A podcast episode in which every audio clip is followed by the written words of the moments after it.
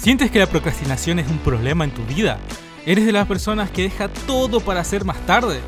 Mi nombre es Eduardo Godoy, soy director de marketing y productor de Código Exponencial.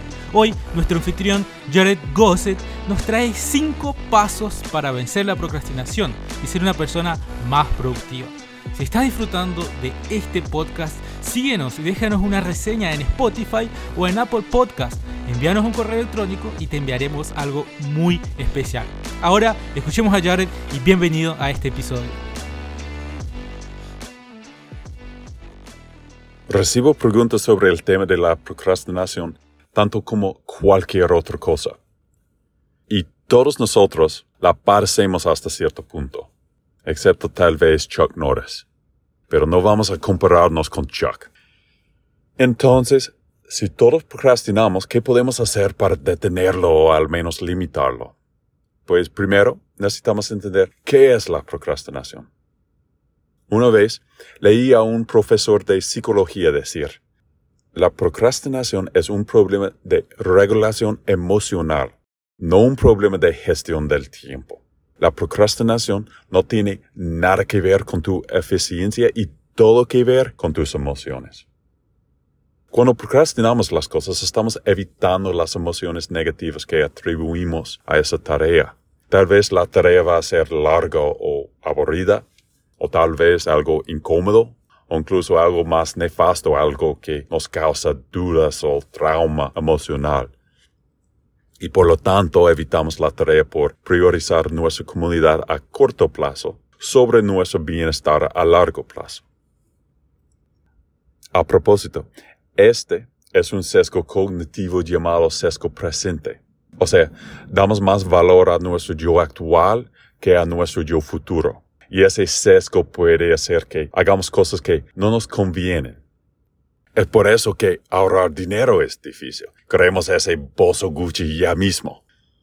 Así que procrastinamos para evitar esas emociones negativas ahora. Esto, sin embargo, lleva a más estrés asociado a la tarea y de allí se convierte en un círculo vicioso que conduce a más procrastinación. Entonces, ¿cómo vencemos la procrastinación? Bueno, aquí hay algunos pasos.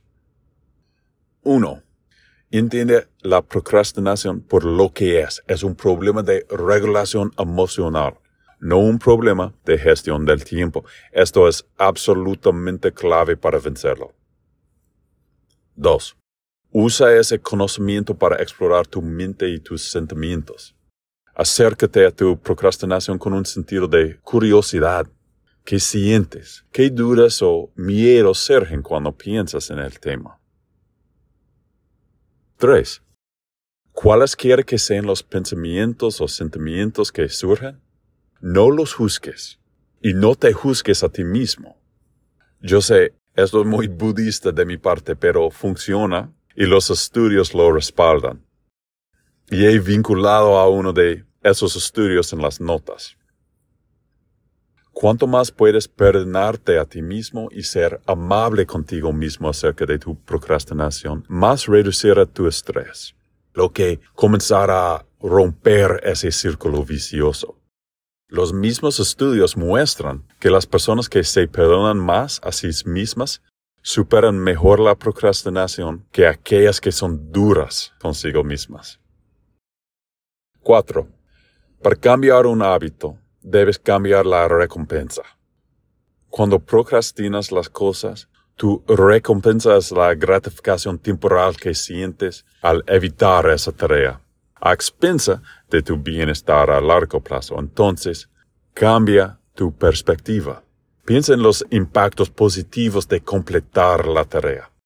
¿Cómo te ayudará? ¿Cómo te sentirás? Ancla ese pensamiento en tu mente. Y finalmente, 5. Simplemente comienza.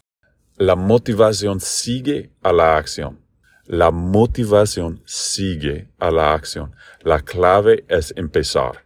Tengo una teoría que llamo una repetición. Y lo creé para ayudarme a hacer ejercicio en los días en que me faltaba esa motivación. Si solo hacía una flexión, aumentaba las posibilidades de que continuara con mi entrenamiento. Solo tomo una repetición. Cuando necesitas, por ejemplo, escribir un ensayo, simplemente escribe la primera línea. Es que empezar es clave.